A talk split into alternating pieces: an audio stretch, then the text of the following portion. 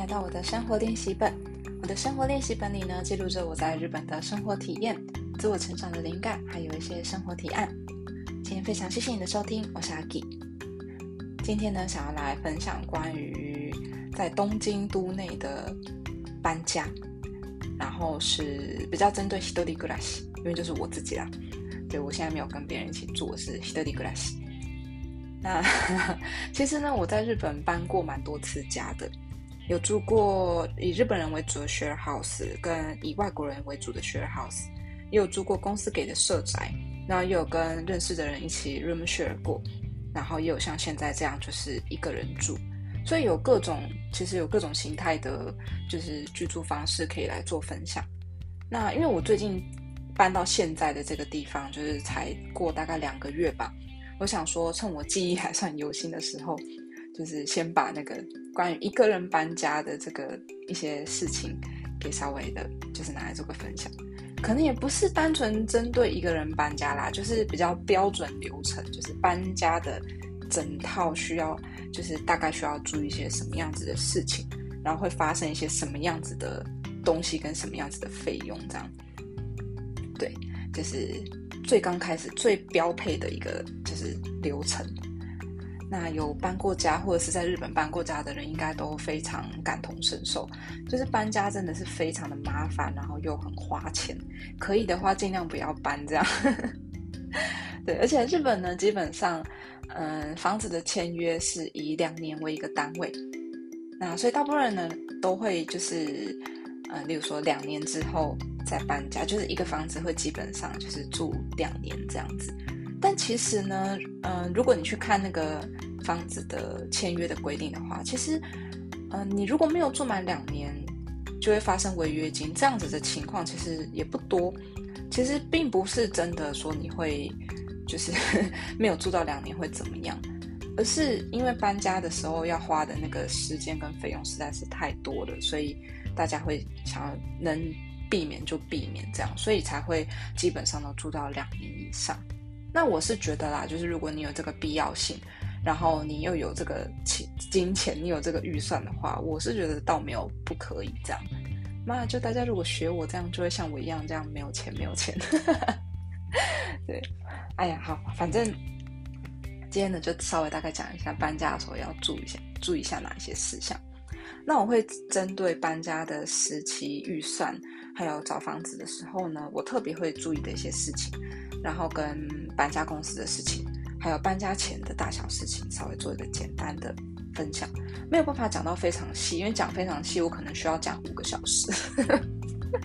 那详细的一些情况呢，我有把它整理在我的那个部落格里面。有兴趣的人，或者是有需要这方面咨询的人，可以再就是去看一下详细的状况。好，那我来开始稍微做个简单的分享。那首先呢，是关于搬家的时期。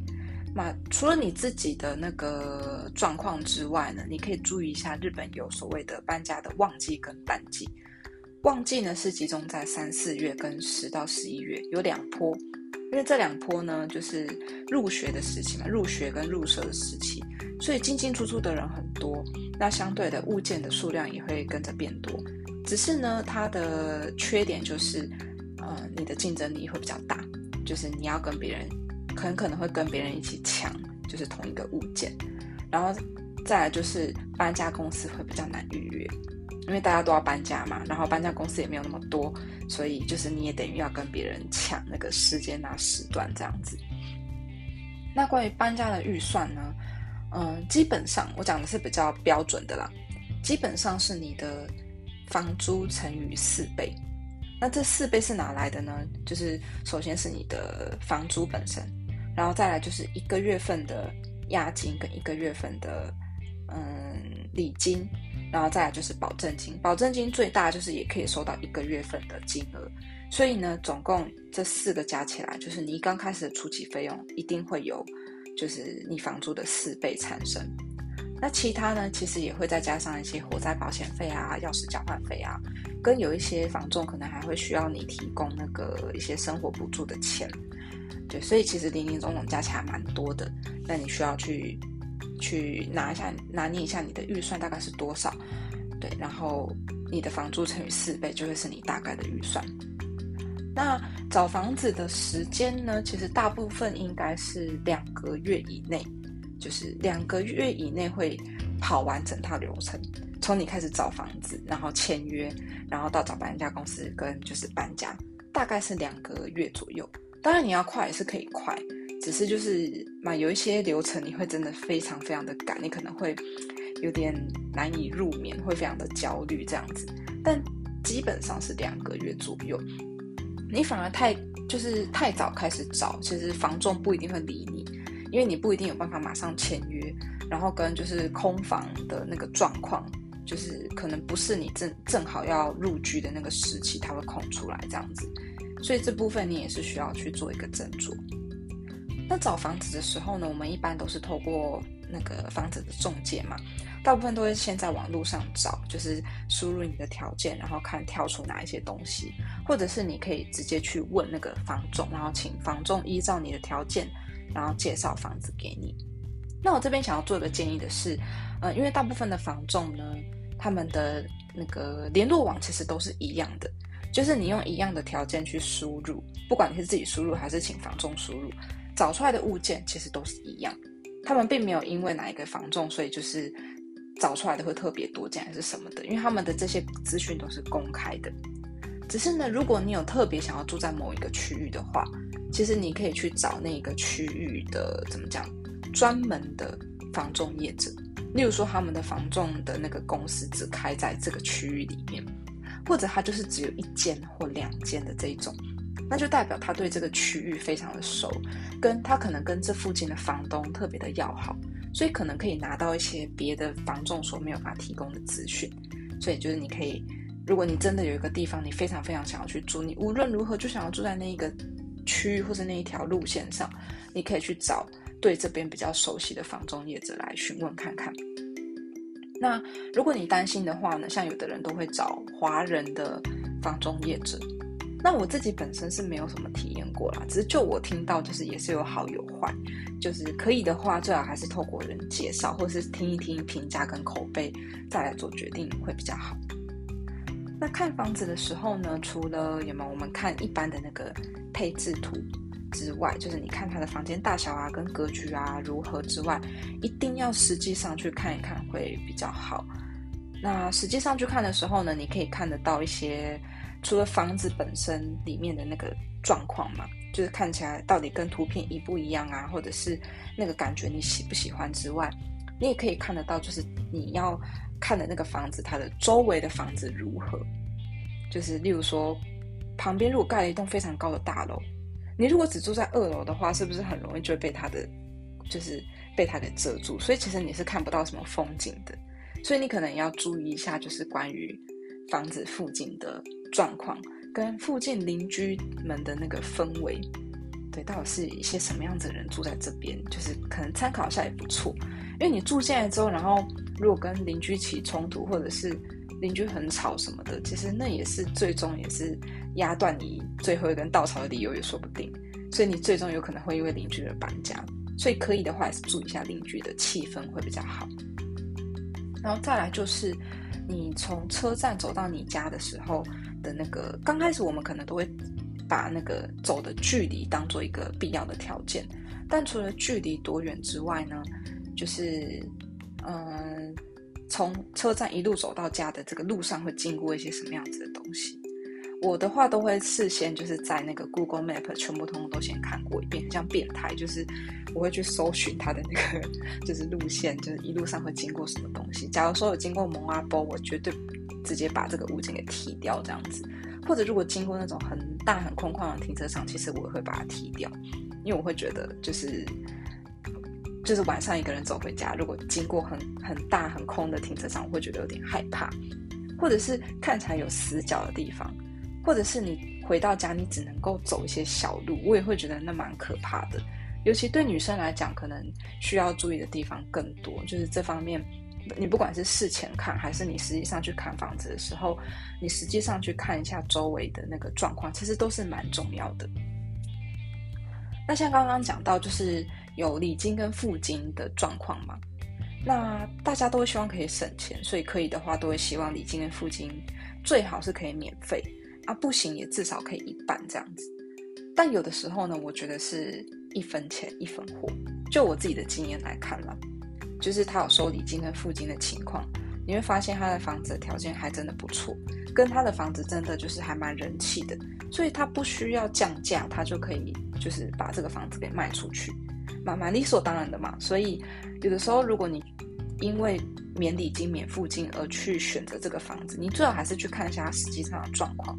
例如说它很破旧，或者是它其实它的光照的那个什么，就是条件并不是很好。那有时候可能可以大概理解说啊，所以它必须降价，然后才能够把这个房子给租出去。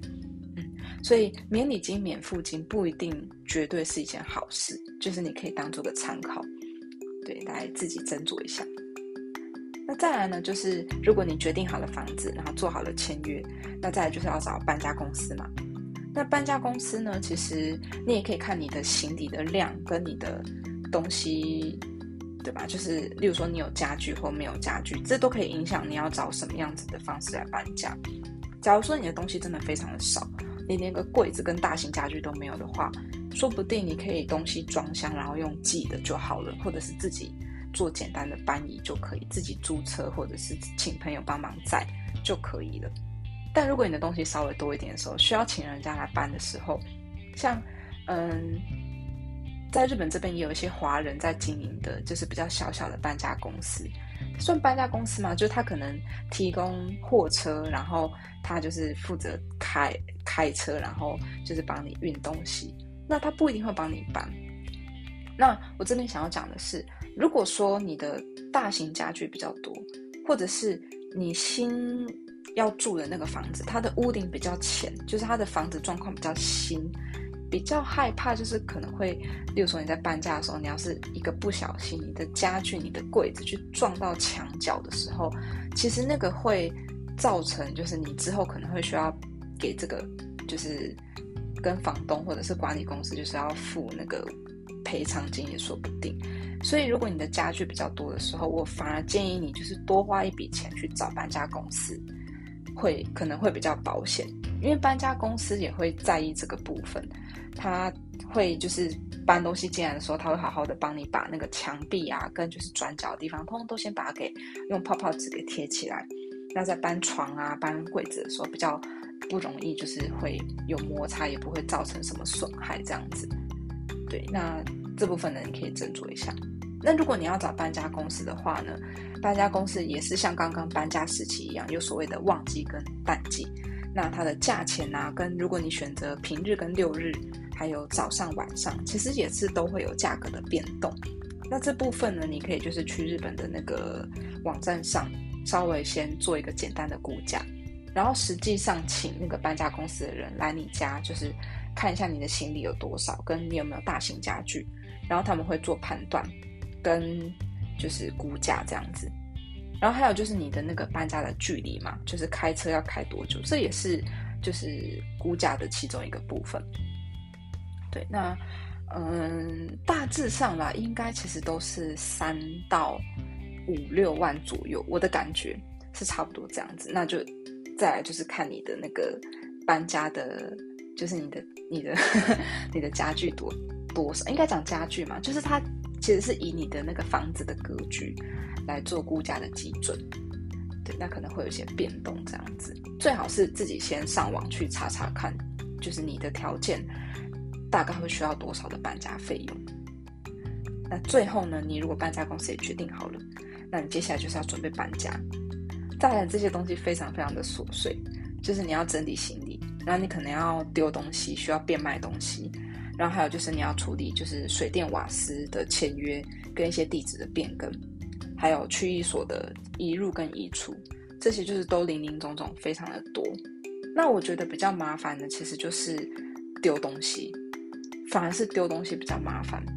因为呢，日本在嗯丢一些大型家具的时候呢，会需要事前先预约，或者是要特地找业者来处理。那找业者来处理其实是比较快的。但是有的时候也是相对的比较花钱，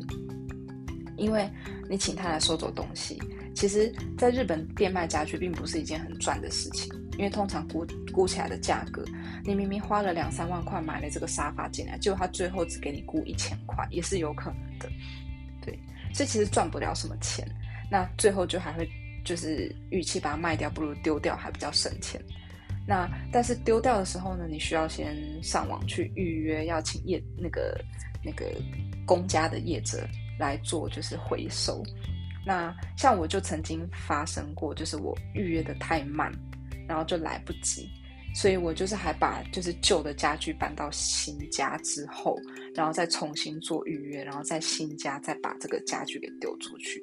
那可是可以的话，当然是不希望这样子的事情发生嘛。你好不容易搬到新家，结果你的新家放了旧家你所不需要的家具，那个感觉不是很好。对，那反正就这方方面就是可以，就是先就是放在脑袋的一个角落里面，对，可以当个参考。那水电瓦斯的部分呢？除了你自己可以去做签约的变更之外，现在那个如果你是透过房仲业者来找到新家的话，他们也会配合，就是有相关的 support，然后可以帮你就是找找看你新家有没有就是比较好配合的那个新的电力公司跟瓦斯公司。当然，他们有一部分也是做业务啦，有有点在做营业，所以你也可以听了他们的建议之后，你自己再去。做调查，然后你自己评估看看哪一个比较适合，这样子，对，可以做个参考。是不是林林总总听起来很麻烦？我光现现在讲到现在已经觉得很累了，就是 光想到这些事情，然后再讲这些事情，觉得好累。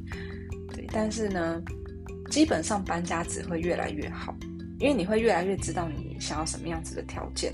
然后你会越来越清楚自己想要些什么样子的东西。那每一次搬家基本上都会搬到条件越来越好的地方，对，所以其实搬家不一定是一件坏事啦，只是因为太劳神又太花钱了，所以大家都比较少搬。那如果你刚刚好有需要搬家的话，你可以参考看看我刚刚所说的这些需要注意的事情。那就像我刚刚一刚开始讲的，我一些比较详细的内容呢，我会把它写在我的部落格里面。如果你有这个兴趣跟需求的话，你可以就是点。Podcast 里面所附的链接，然后去参考看看。好，那我今天就先讲到这里喽。希望下次就是可以再提供更多的那个搬家资讯。我还有很多就是 其他的那个就是搬家经验可以拿来做分享。那我们就下次再见喽，拜拜。